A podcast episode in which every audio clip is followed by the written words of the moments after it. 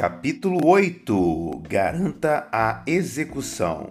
Durante um perigoso e caótico cerco à prisão de St. Martin Parish, na Louisiana, alguns anos atrás, um grupo de presidiários armados de facas improvisadas tomou como reféns o diretor e alguns funcionários. A situação foi especialmente tensa porque os prisioneiros estavam nervosos e desorganizados. Era um cenário preocupante e qualquer coisa poderia acontecer ali. Os negociadores perceberam que, por trás das ameaças, os prisioneiros não queriam ferir os funcionários. Eles sabiam que estavam encurralados e, mais do que tudo, desejavam pôr fim àquela situação. Mas havia um obstáculo. Os presidiários temiam retaliações àqueles que se entregassem depois de terem feito funcionários reféns. Sem falar o diretor.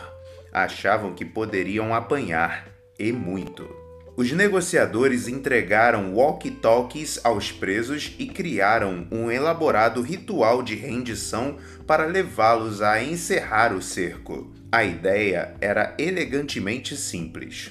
Um dos presos sairia primeiro, levando um dos walkie-talkies. Ele atravessaria a pé os três agrupamentos de policiais das várias agências de segurança que estavam posicionados do lado de fora da prisão. Depois que ultrapassasse o último grupo, entraria em um camburão e seria transferido para outra prisão. Ali, ele usaria o walkie-talkie para ligar para os outros e dizer apenas: Não me deram porrada.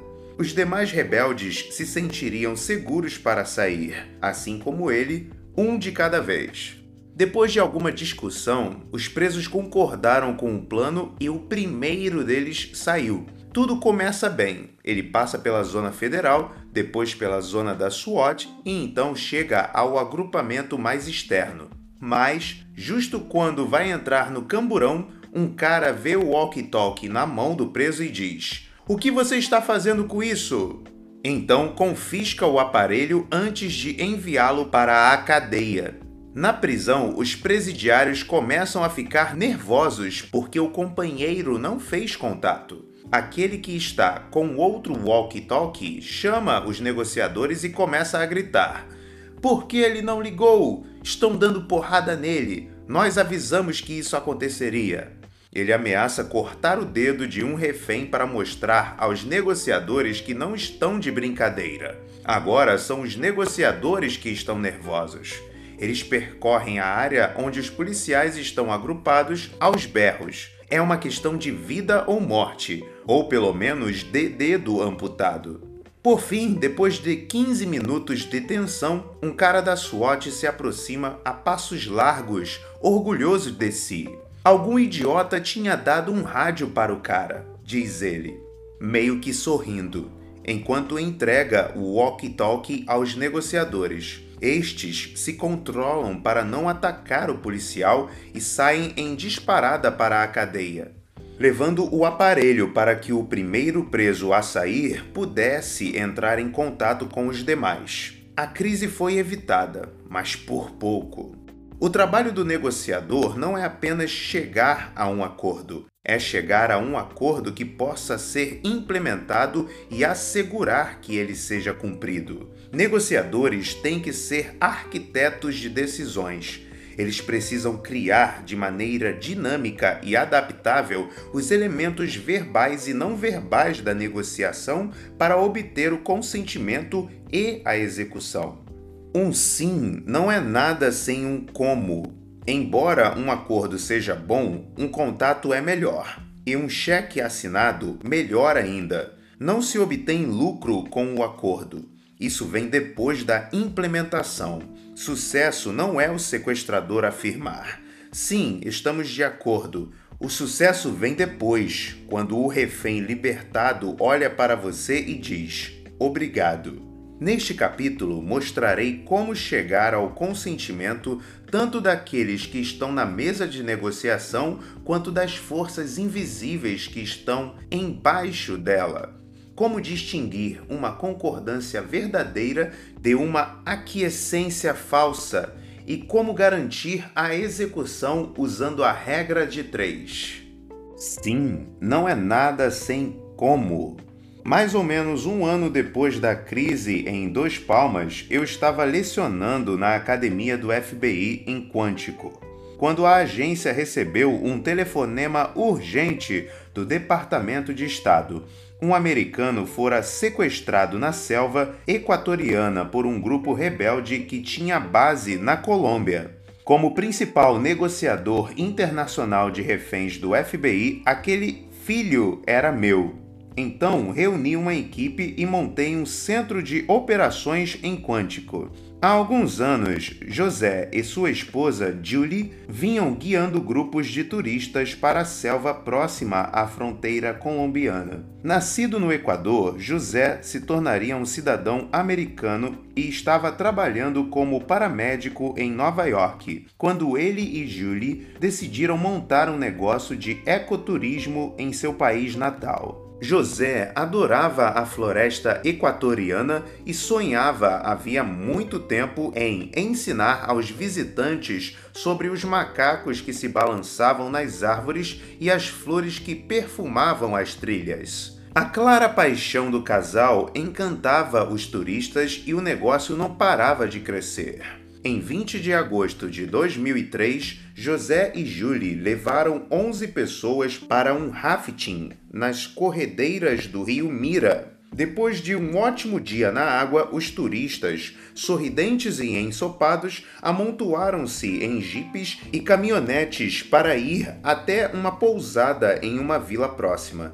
José contava os casos enquanto dirigia a caminhonete à frente, Julie à sua direita com o bebê de 11 meses do casal no colo. Eles estavam a cinco minutos da pousada quando três homens surgiram de repente e apontaram armas para o veículo. Um quarto homem encostou um revólver na cabeça de Julie enquanto os outros puxaram José para fora do carro e o forçaram a entrar na carroceria da caminhonete. Os sequestradores ordenaram então que a caravana passasse por várias cidadezinhas até chegar a uma bifurcação na estrada, onde eles saltaram, levando José. Ao passarem junto à cabine onde Julie estava sentada, ela disse: Lembre-se, não importa o que acontecer, eu amo você.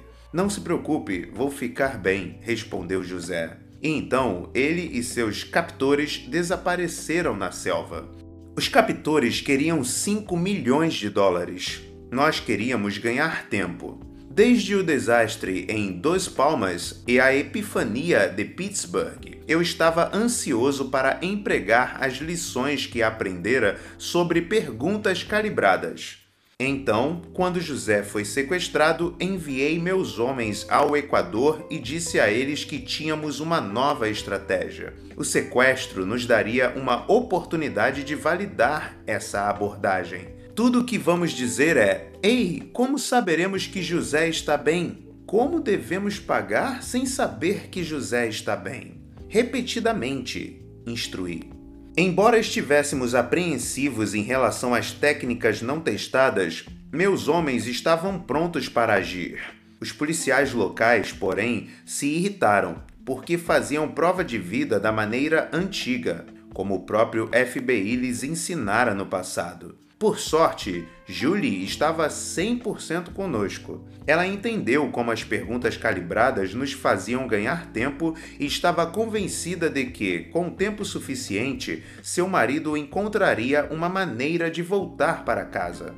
No dia seguinte ao sequestro, os rebeldes levaram José a pé para as montanhas ao longo da fronteira colombiana e se instalaram em uma cabana na selva. Ali, José construiu um diálogo com os sequestradores na tentativa de evitar que o matassem. Ele os impressionou com seu conhecimento sobre a selva e, como era faixa preta em karatê, preencheu o tempo ensinando artes marciais aos captores. Meus negociadores treinaram Julie todos os dias enquanto esperavam o contato dos rebeldes. Mais tarde, soubemos que o negociador designado pelo outro lado tinha que caminhar até uma cidade vizinha para telefonar. Meus homens disseram a Julie para responder a cada uma das exigências dos sequestradores com uma pergunta. Minha estratégia era mantê-los engajados, mas desestabilizados. Como posso saber que José está vivo? perguntou ela na primeira vez que conversaram. Diante da exigência deles de 5 milhões de dólares, ela disse: Nós não temos esse dinheiro. Como podemos levantar uma quantia assim na conversa seguinte, Julie indagou: Como podemos pagar qualquer coisa sem saber se José está bem? Perguntas, sempre perguntas. O sequestrador que estava negociando com Julie parecia perplexo com as perguntas persistentes e, a cada vez, pedia tempo para pensar. Isso tornou o processo mais lento, mas ele nunca perdeu a calma com ela. Responder às perguntas lhe dava a ilusão de que estava no controle da negociação. Fazendo perguntas o tempo todo e contrapondo as ofertas minúsculas, Julie baixou o resgate para 16.500 dólares. Quando chegaram a esse número, os sequestradores exigiram que ela lhes entregasse a quantia imediatamente. Como posso fazer isso se tenho que vender meus carros e caminhonetes? perguntou ela, sempre ganhando mais tempo. Começamos a sorrir porque o sucesso estava ao nosso alcance. Estávamos bem perto de um resgate que a família poderia pagar. E então recebi um telefonema no meio da noite de um de meus homens enviados ao Equador, Kevin Rust. Kevin era um excelente negociador e o mesmo cara que telefonara um ano antes para me contar que Martin Birmingham havia sido morto. Meu estômago deu um nó quando ouvi sua voz. Acabamos de receber um telefonema de José, disse Kevin. Ele ainda está no território dos guerrilheiros, mas escapou, pegou um ônibus e está saindo de lá. Demorei meio minuto para responder e, quando o fiz, tudo o que consegui foi dizer: Caramba, que notícia fantástica! Mais tarde, soubemos que, diante de tantos atrasos e perguntas, alguns guerrilheiros caíram fora. A certa altura, havia um único adolescente vigiando José à noite. Em uma madrugada de muita chuva, José viu uma oportunidade de fugir. A chuva abafaria todos os outros ruídos enquanto o único vigia dormia. Sabendo que as folhas molhadas absorveriam o som de seus passos, José pulou uma janela, correu por trilhas na selva até encontrar uma estrada de terra e chegou a uma cidadezinha. Dois dias depois, ele estava de volta para Julie e seu bebê, pouco antes do primeiro aniversário da filha. Julie estava certa. Com tempo suficiente, ele encontrou um caminho para casa. Perguntas calibradas que começam com como são uma forma certeira de manter negociações em andamento. Elas pressionam seu interlocutor a produzir respostas e a considerar os seus problemas ao fazer exigências. Com a dose certa de perguntas como, você pode aliviar e formatar o ambiente da negociação de tal maneira que acabará chegando à resposta que gostaria de ouvir. Basta ter uma ideia do rumo que deseja dar à conversa quando estiver criando suas perguntas.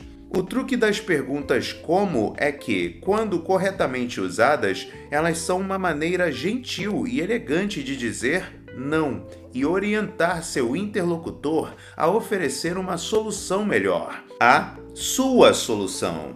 Um como barra não educado convida a colaboração e dá a seu interlocutor a sensação de estar sendo tratado com respeito. Relembre o que Julie fez quando os sequestradores rebeldes colombianos apresentaram suas primeiras exigências. Como podemos levantar uma quantia assim? perguntou ela. Note que ela não usou a palavra não, Ainda assim, conseguiu negar com elegância a exigência de 5 milhões de dólares dos sequestradores. Assim como Julie, a primeira pergunta não que você usará, e também a mais comum, é uma versão de Como devo fazer isso? Por exemplo, como podemos levantar uma quantia assim? Seu tom de voz é fundamental, já que essa frase pode soar como uma acusação ou como um pedido de assistência. Portanto, preste atenção à sua voz. Essa pergunta tende a fazer o outro lado dar uma boa olhada na sua situação. Um efeito bastante positivo. Chamo essa dinâmica de empatia forçada que é especialmente eficaz se, ao recorrer a ela, você já tiver criado laços de empatia com seu interlocutor. Isso dispara a dinâmica de reciprocidade, que o levará a fazer algo por você. Após o sequestro de José, como devo fazer isso se tornou nossa primeira reação a uma exigência de resgate feita por um sequestrador e nosso tiro nunca saiu pela culatra. Certa vez eu estava trabalhando com uma consultora de contabilidade chamada Kelly, a quem um cliente corporativo devia muito dinheiro. Ela continuava a assessorá-lo porque acreditava que era um contato útil. Além disso, a promessa de um pagamento futuro parecia justificar a boa fé que ela acreditava ao cliente. Em determinado momento, porém, Kelly tinha tantas contas atrasadas que se viu em dificuldades. Não podia continuar trabalhando com apenas uma vaga ideia de quando seria paga. Por outro lado, temia que, se fizesse pressão demais, não receberia pagamento algum. Recomendei a ela que esperasse até o cliente pedir mais trabalho, porque se ela fizesse um pedido de pagamento firme naquele momento, ficaria vulnerável caso ele recusasse. Para a sorte de Kelly, o cliente logo lhe telefonou com mais uma incumbência. Quando ele terminou de falar, ela fez calmamente uma pergunta como: Eu adoraria ajudar, mas como devo fazer isso? Ao indicar sua disposição para trabalhar, mas pedir ajuda para encontrar uma maneira de concretizar isso, ela deixou o cliente caloteiro sem nenhuma escolha a não ser priorizar as necessidades de Kelly. E ela recebeu o que lhe deviam. Além de ser um não elegante, o outro benefício-chave de perguntar como é, literalmente, forçar o interlocutor a considerar um acordo e explicar como será implementado. Um acordo não é nada sem uma boa implementação. A implementação ruim é um câncer que corrói seus lucros. Quando você leva seus interlocutores a articular a implementação com as próprias palavras, suas perguntas como cuidadosamente calibradas os convencem de que a solução final é uma ideia deles. E isso é crucial. As pessoas sempre fazem mais esforço para implementar uma solução quando se consideram os pais da ideia. Faz parte da natureza humana. É por isso que a negociação, com frequência, é considerada a arte de convencer outra pessoa a fazer o que você quer. Existem duas perguntas-chave que têm o poder de levar os seus interlocutores a pensar que eles é quem estão definindo o sucesso. Como saberemos se estamos no caminho certo? E como vamos lidar com a situação se acharmos que não estamos no caminho certo? Quando eles responderem, cabe a você resumir as respostas deles até obter um está certo. Então você saberá que eles aceitaram. No outro extremo, tenha cuidado com os dois sinais relevantes de que seu interlocutor não acredita que a ideia é dele, conforme observamos. Você está certo. Costuma ser um bom indicador de que ele não tomou para si o que está sendo discutido. E, quando você força a barra e ele diz vou tentar, algo deu errado, porque isso significa não pretendo cumprir.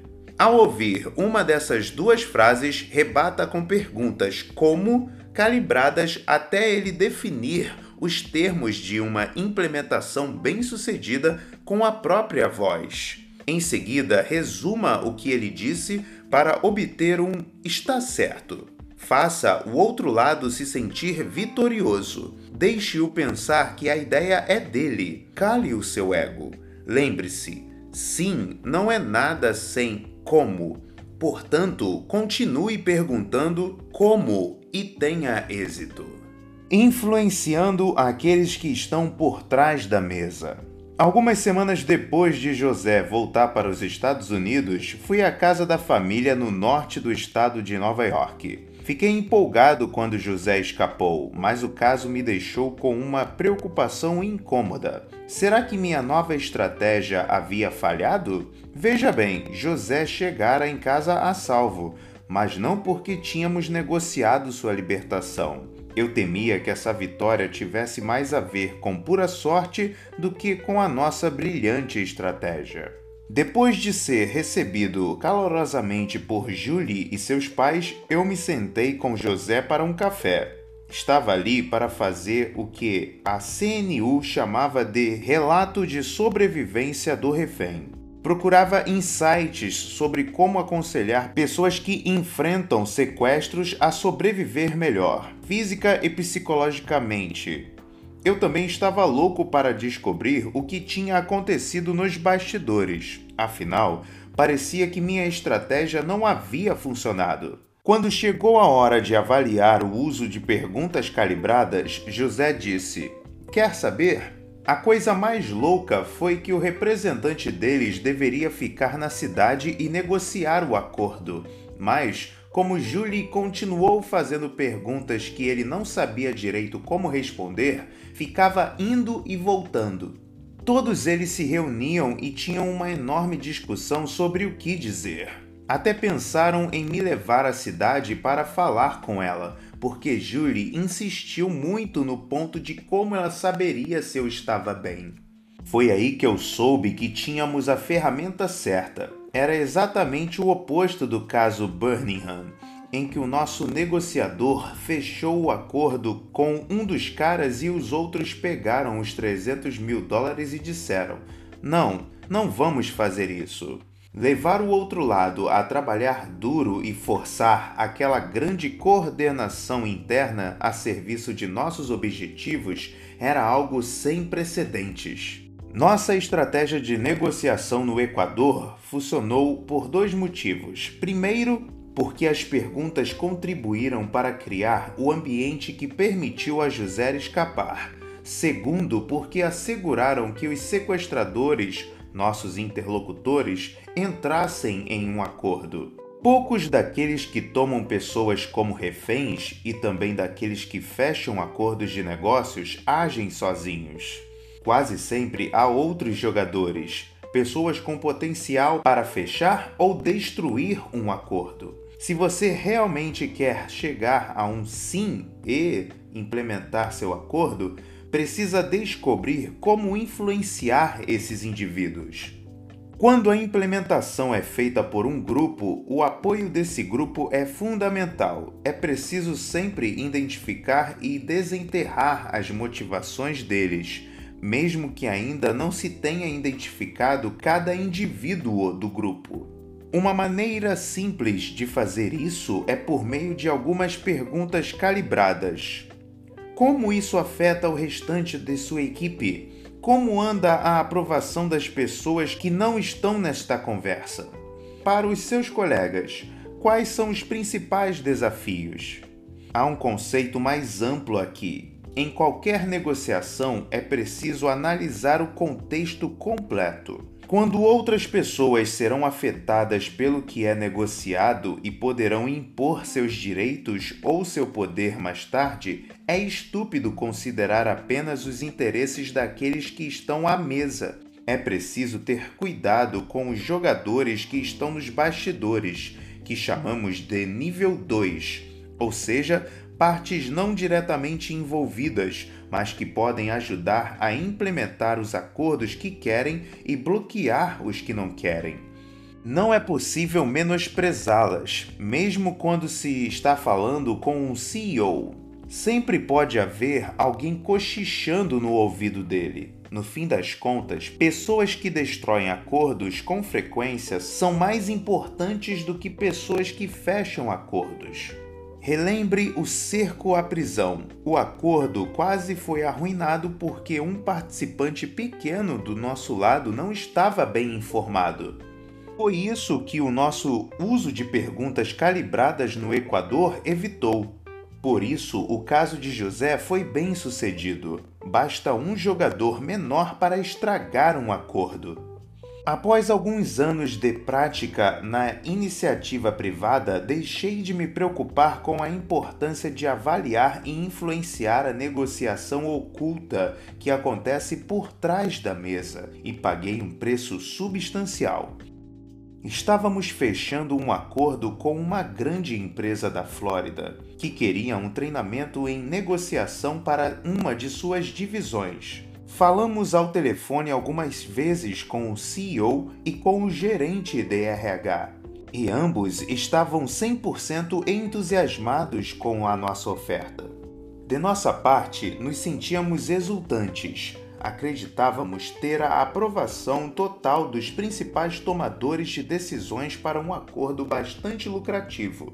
E então, quando já estávamos cuidando dos detalhes, o acordo naufragou o chefe da divisão que precisava do treinamento matou o acordo. Talvez esse cara se sentisse ameaçado, desprezado ou de alguma forma pessoalmente ofendido pela noção de que ele e seu pessoal precisavam de treinamento. Um percentual surpreendentemente alto de negociações depende de fatores que vão além do dinheiro algo que tem mais a ver com autoestima, status e outras necessidades não financeiras.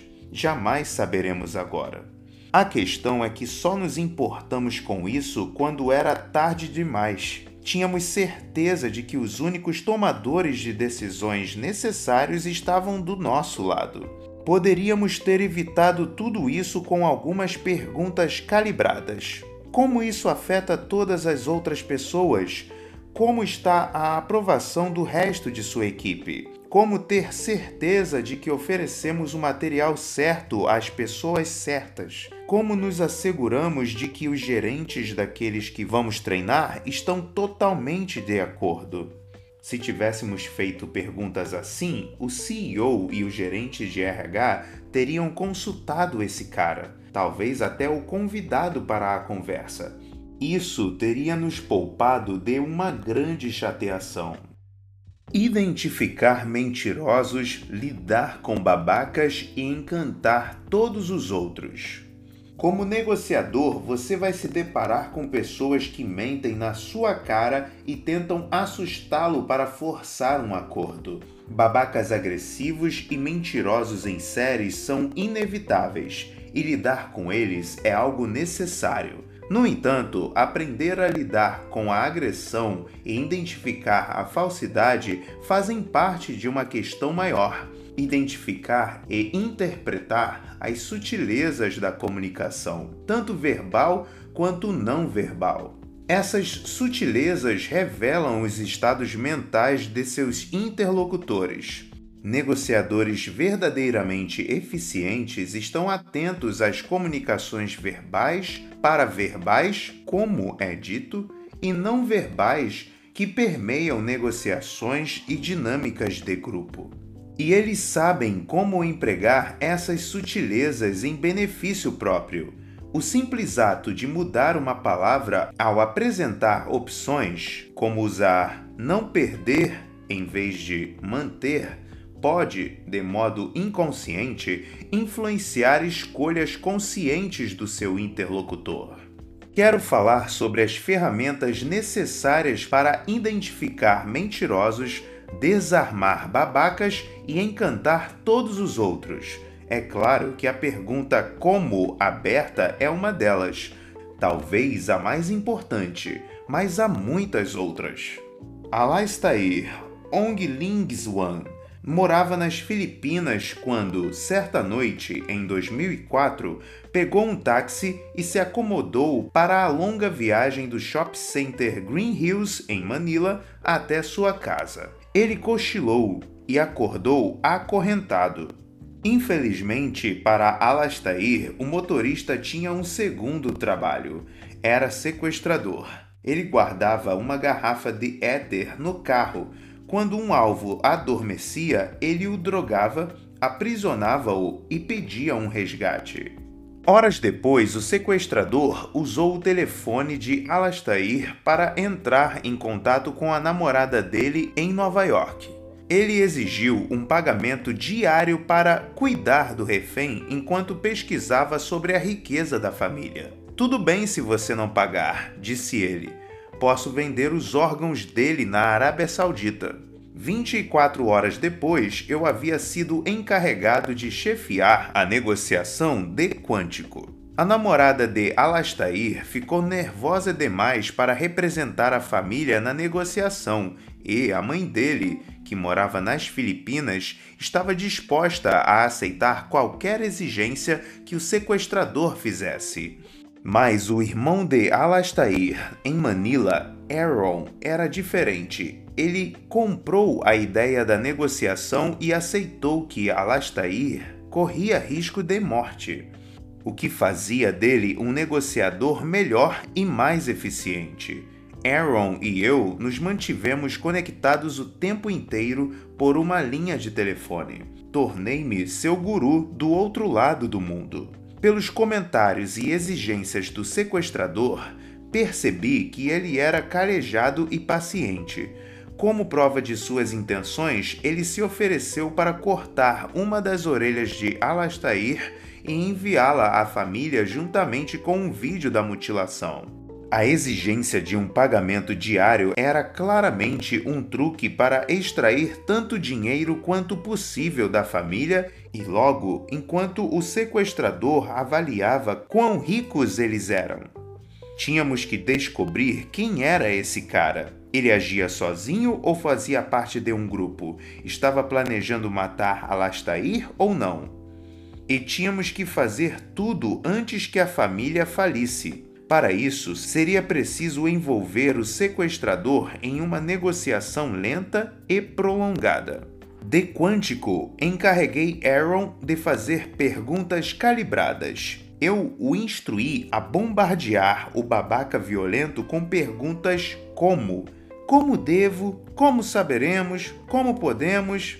Tratar babacas com deferência é uma atitude poderosa que dá ao negociador a capacidade de ser extremamente assertivo. Dizer não de maneira disfarçada. Como saberemos que, se pagarmos, você não vai machucar Alastair? perguntou Aaron.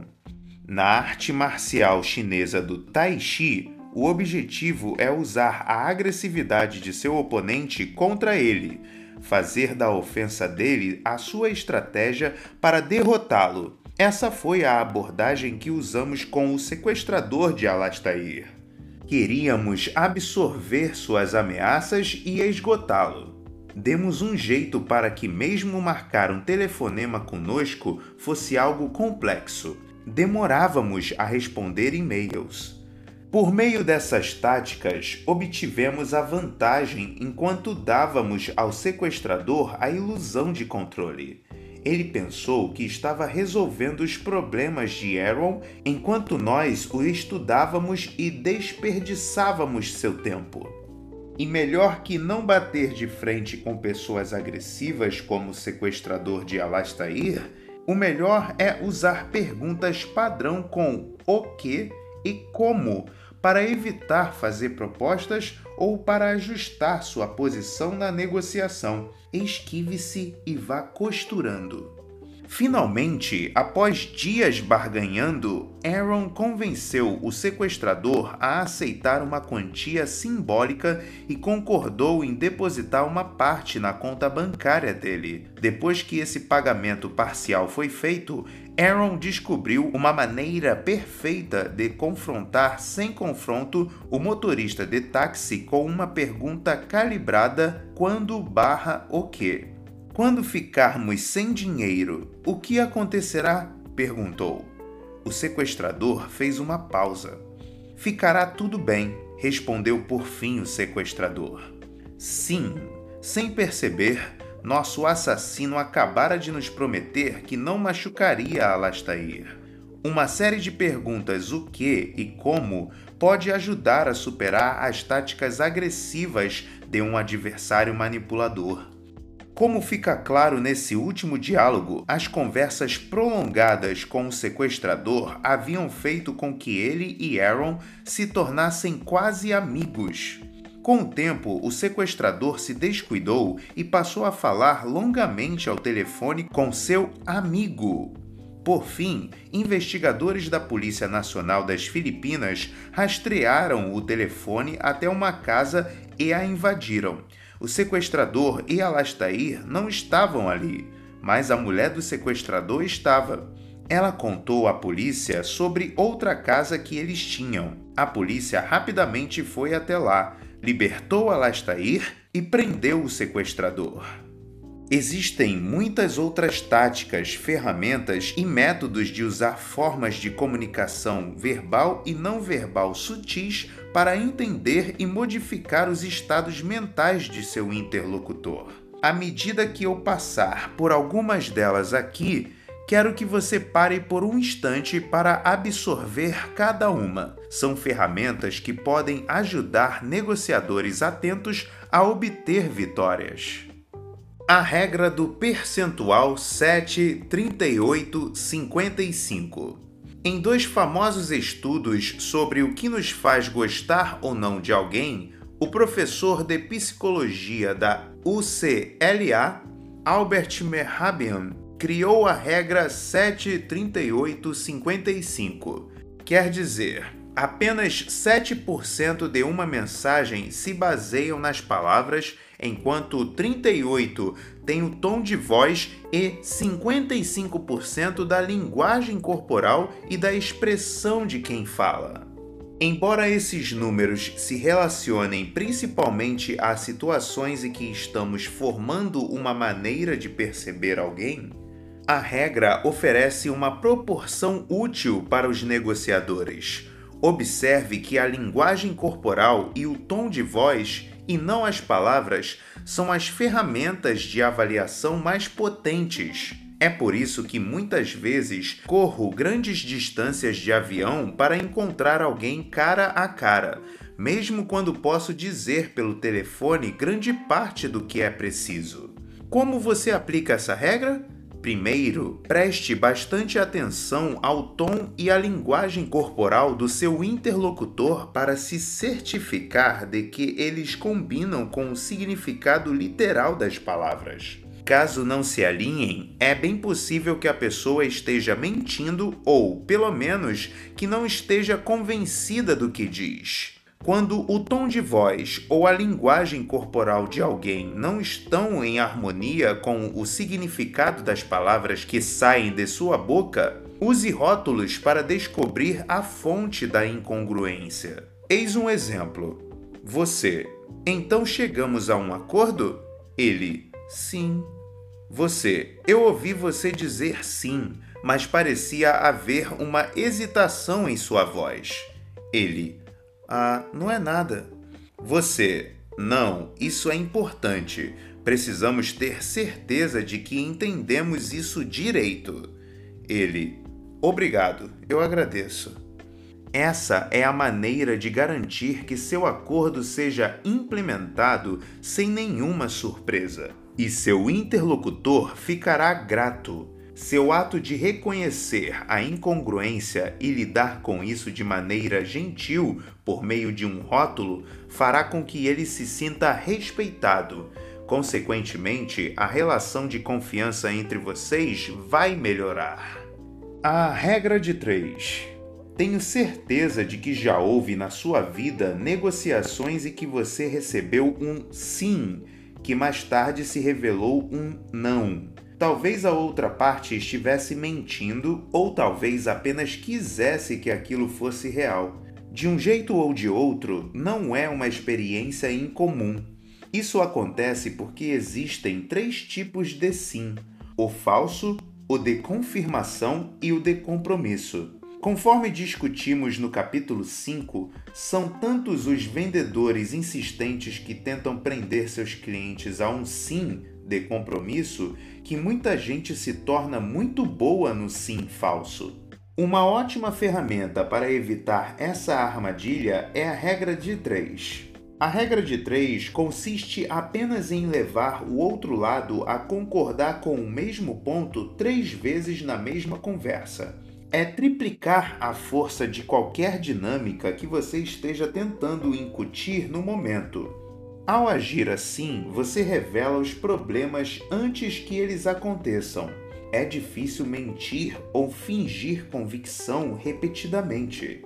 Quando aprendi essa habilidade, meu maior temor era soar como um disco arranhado ou parecer insistente demais. Para evitar que isso aconteça, aprendi que é preciso variar a tática. A número 1 um é a primeira vez que meus interlocutores concordam com algo ou firmam um compromisso. Para a número 2, você pode rotular ou resumir o que eles disseram para que respondam está certo. E a número 3 pode ser uma pergunta calibrada como ou o que sobre implementação que exija deles uma explicação sobre o que constituirá um sucesso. Algo como: o que faremos se perdermos a direção? As três vezes também podem ser a mesma pergunta calibrada, feita de três maneiras diferentes, como: Qual é o maior desafio que você enfrenta? Estamos indo contra o que aqui? O que você considera a coisa mais difícil a ser contornada? Voltar à mesma questão três vezes revela tanto as mentiras quanto às incongruências entre palavras e linguagem corporal que mencionamos na sessão anterior. Portanto, da próxima vez que você não tiver certeza de que seu interlocutor é confiável e está comprometido, experimente isso. O efeito Pinóquio. Com Pinóquio, o famoso personagem de Carlo Collodi, era fácil dizer quando ele está mentindo Bastava observar o nariz. Collodi não estava longe da realidade. A maioria das pessoas oferece sinais reveladores bastante óbvios quando está mentindo. Não o nariz crescendo, mas quase isso. Em um estudo sobre os componentes da mentira, o professor Deepak Malhotra, da Universidade Harvard Business School, e seus coautores constataram que, em média, os mentirosos são mais prolixos do que aqueles que dizem a verdade e empregam mais pronomes na terceira pessoa. Começam falando sobre ele, ela, eles e deles em vez de eu, para estabelecer uma distância entre eles próprios e a mentira. Os pesquisadores descobriram que os mentirosos tendem a formular frases mais complexas na tentativa de convencer seus interlocutores desconfiados. Foi isso que W.C. Fields quis dizer sobre confundir alguém com bobagens. Os pesquisadores chamaram isso de efeito Pinóquio porque, assim como o nariz do personagem, o número de palavras cresce juntamente com a mentira. Pessoas que mentem estão mais preocupadas em fazer com que acreditem nelas, o que é compreensível.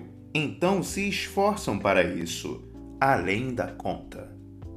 Preste atenção ao uso de pronomes. Os pronomes que o interlocutor utiliza também oferecem pistas sobre a real importância dele na cadeia de decisão e implementação do outro lado da mesa. Quanto mais apaixonado por eu e meu, menos importante ele é.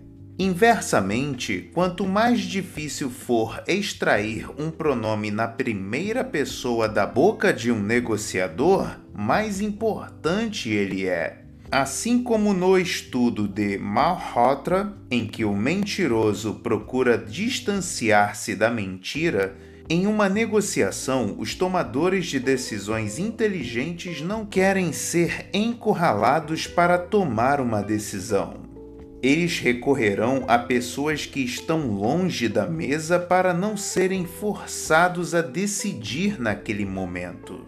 Nosso motorista de táxi que sequestrou Alastair Onglingswan nas Filipinas usou nós e eles com tamanho rigor no início do sequestro que eu me convenci de estar negociando com o líder. Mas só no momento do resgate eu soube quão literalmente verdadeiro isso era. No assalto ao Chase Manhattan Bank, citado no capítulo 2, o assaltante Chris Watts falou consistentemente sobre como os outros eram perigosos e como ele tinha pouca influência sobre os demais. Tudo mentira. O desconto Cris.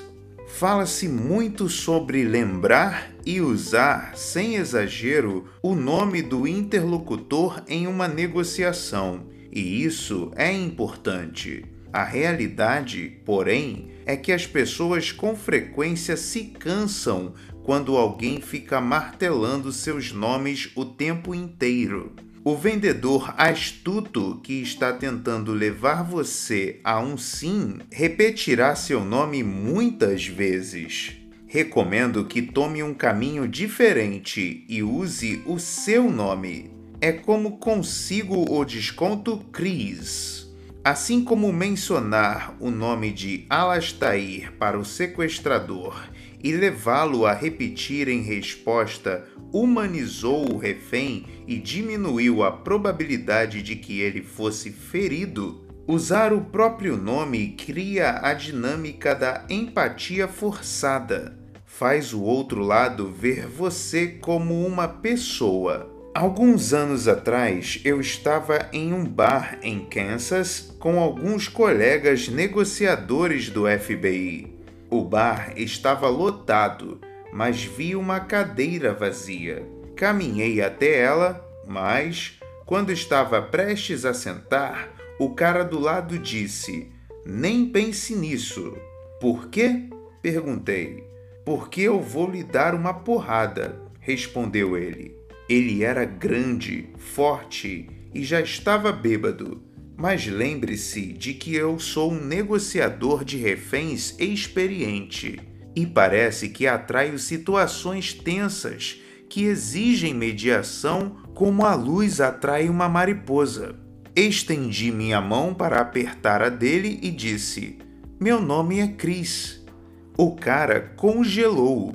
Aproveitando a pausa, meus colegas do FBI se aproximaram deram tapinhas no ombro dele e se ofereceram para lhe pagar uma bebida. Descobriu-se que era um veterano do Vietnã que passava por um momento particularmente complicado. Para piorar, ele estava em um bar lotado onde o mundo inteiro parecia estar comemorando. A única coisa em que ele podia pensar era lutar. Mas assim que eu me tornei Chris, tudo mudou. Agora aplique essa mentalidade a uma negociação financeira.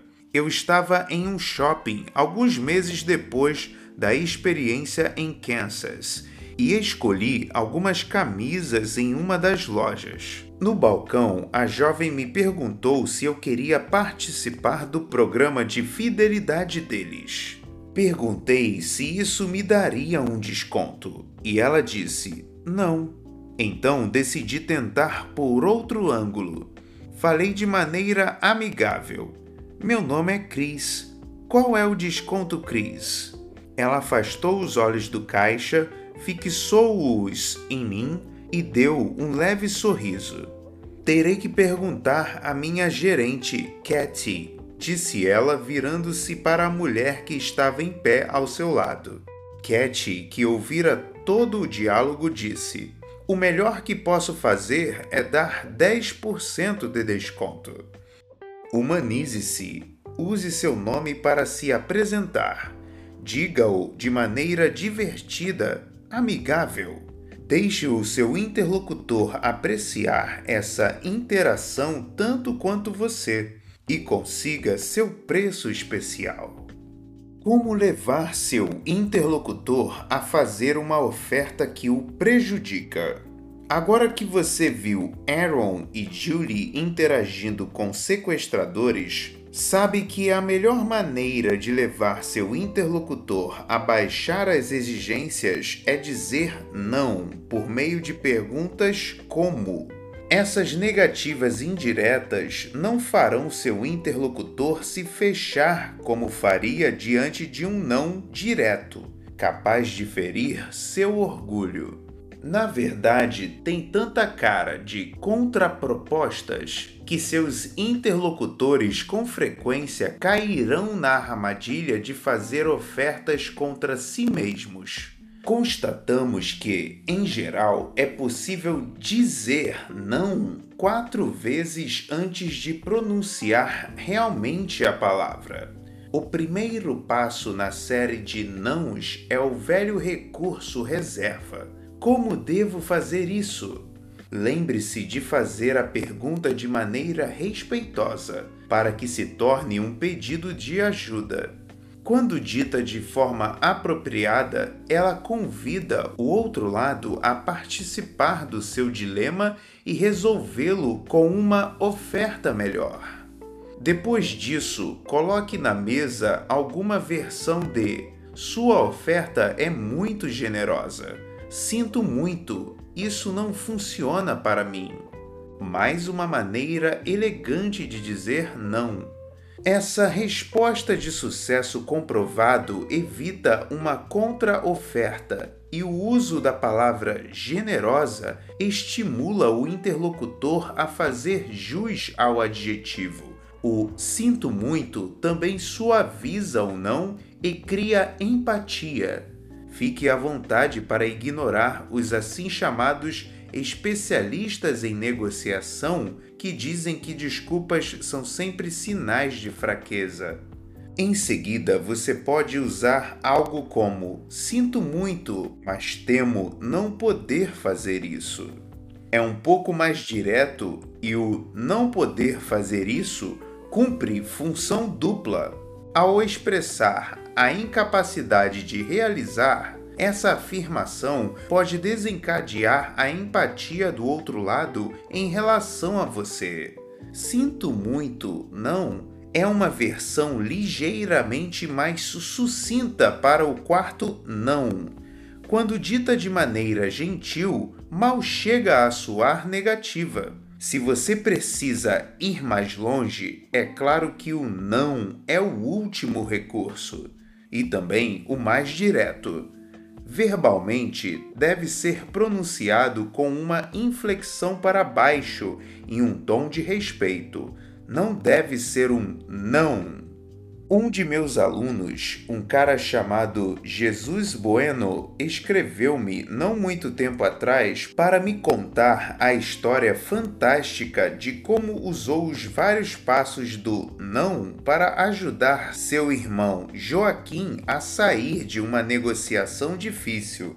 Joaquim e dois amigos haviam comprado uma franquia de loja de cultivo de maconha no norte da Espanha, onde o plantio da erva para uso pessoal é legalizado.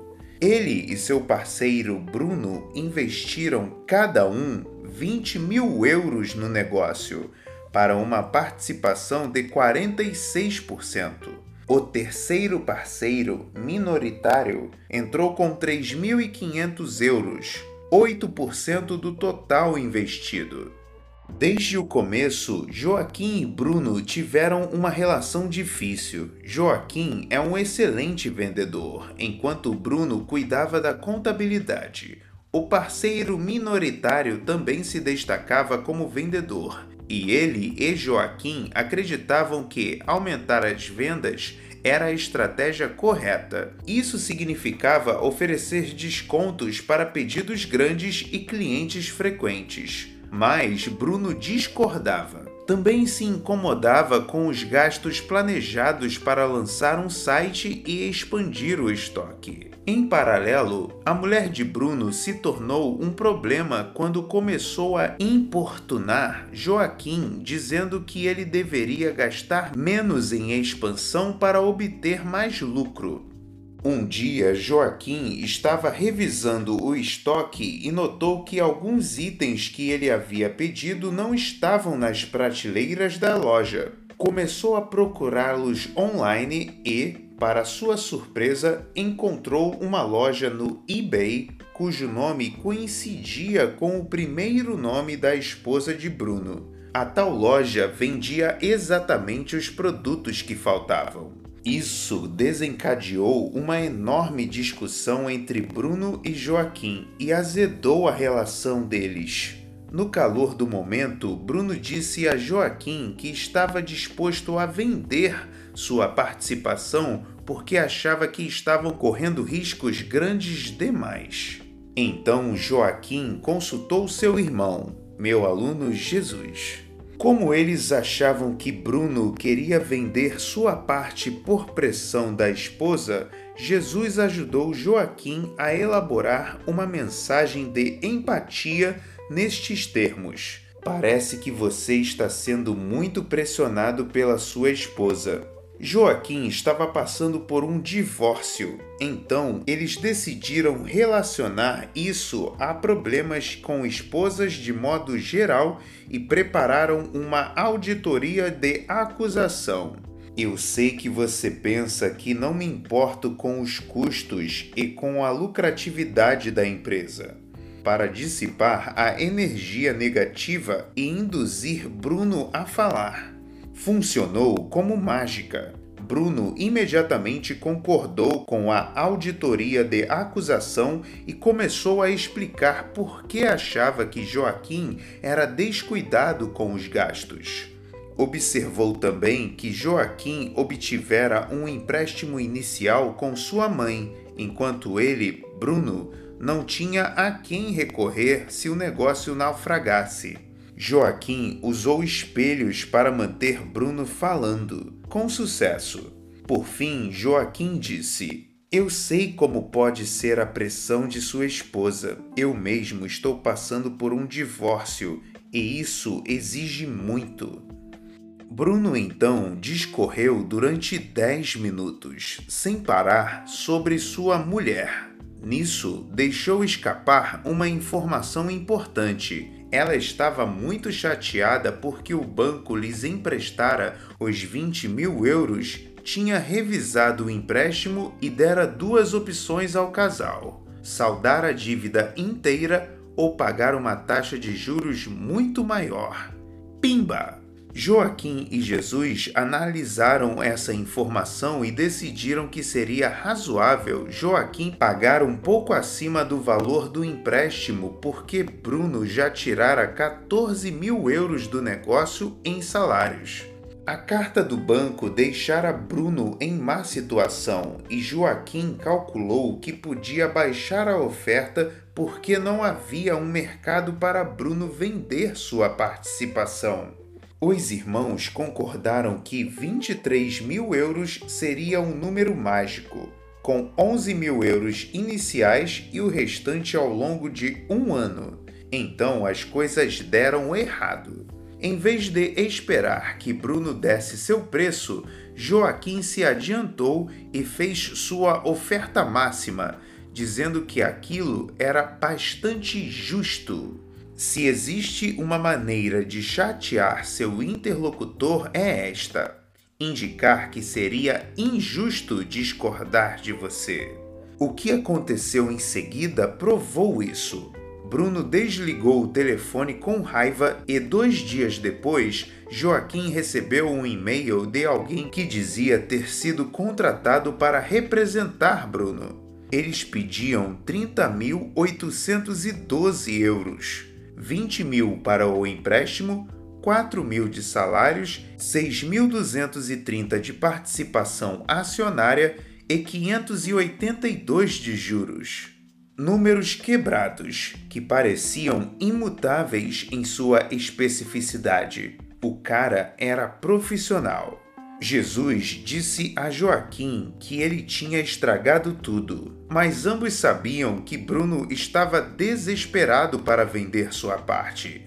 Então decidiram usar a estratégia de vários passos de não para levar Bruno a fazer uma oferta contra si mesmo. O pior cenário, segundo eles, seria Bruno desistir de vender sua participação e a atual situação perdurar teriam que correr esse risco.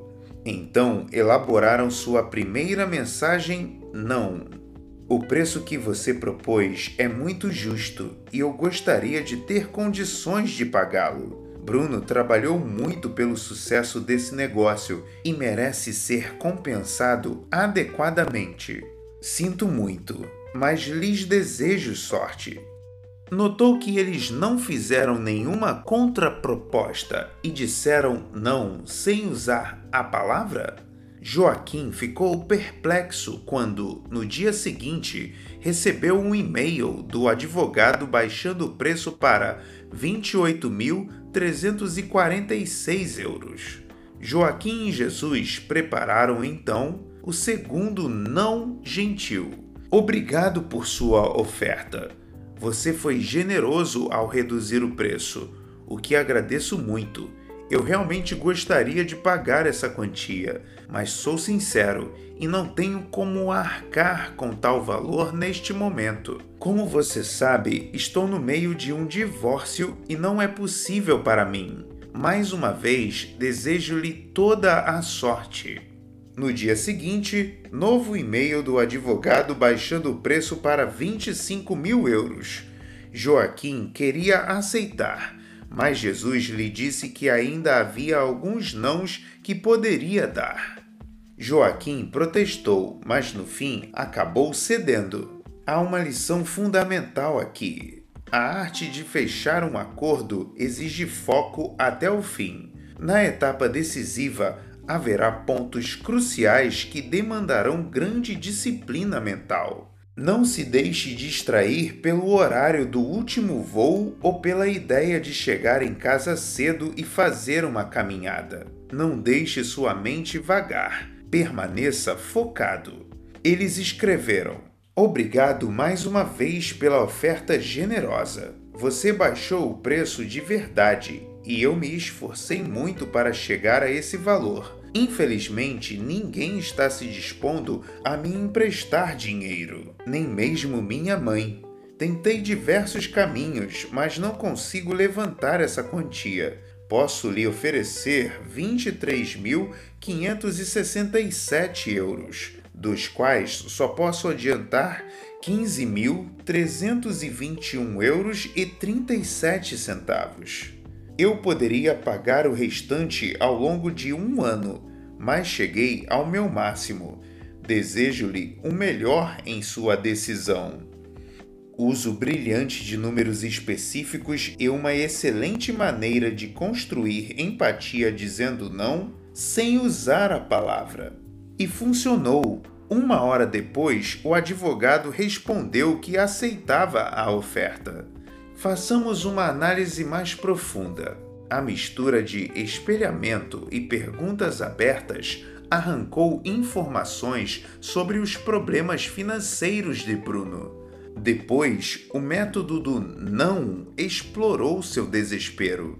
Se houvesse outro comprador, talvez não tivesse dado certo. Mas, como não existia, foi uma maneira brilhante de levar Bruno a fazer uma oferta que contrariava seus interesses. Lições-chave: Os grandes astros da negociação, verdadeiros magos, sabem que toda negociação é um jogo que se desenrola nas entrelinhas. Chegar a um bom acordo envolve detectar e manipular sinais sutis que não são óbvios. Só visualizando e modificando essas questões subjacentes é que se consegue articular um ótimo acordo e assegurar sua implementação. Ao utilizar as ferramentas a seguir, Lembre-se do conceito mais importante deste capítulo. Sim, não é nada sem como. Perguntar como, saber como e definir como compõem o arsenal do negociador eficiente. Sem isso, ele estaria desarmado. Faça perguntas como calibradas e faça-as repetidamente. Perguntas como mantém seu interlocutor engajado, mas fora de equilíbrio. Responder dará a ele a ilusão de controle. Também o levará a considerar os seus problemas quando fizer exigências. Use perguntas como para formatar o ambiente de negociação. Isso é possível com formulações do tipo: Como posso fazer isso? que nada mais são do que versões gentis do não. Isso pressionará sutilmente seu interlocutor a procurar outras soluções, as suas soluções. Com muita frequência, ele será induzido a fazer uma oferta que vai contra si mesmo. Não preste atenção apenas às pessoas com as quais você está negociando diretamente sempre identifique as motivações dos jogadores por trás da mesa. Lembre-se de perguntar como um acordo afetaria todas as outras pessoas e se elas aprovam o que está se delineando. Siga a regra do percentual 7, 38, 55, observando atentamente o tom de voz e a linguagem corporal incongruências entre as palavras e sinais não verbais mostrarão quando seu interlocutor estiver mentindo ou desconfortável com o acordo. O sim é verdadeiro ou falso? Teste-o com a regra de três. Use perguntas calibradas, resumos e rótulos para levar seu interlocutor a reafirmar o acordo pelo menos três vezes fica difícil mentir ou fingir convicção repetidamente. O uso de pronomes permite uma análise bem informada sobre a autoridade relativa do negociador. Se você estiver ouvindo muito eu e meu, o verdadeiro poder de decidir provavelmente estará em outras mãos. Se estiver captando muitos nós e eles, há boas chances de que esteja lidando diretamente com um líder astuto que busca manter suas opções em aberto. Use o seu pronome para tornar-se uma pessoa real para o outro lado e talvez até conseguir seu desconto pessoal. Humor e humanidade são as melhores maneiras de quebrar o gelo e derrubar barreiras.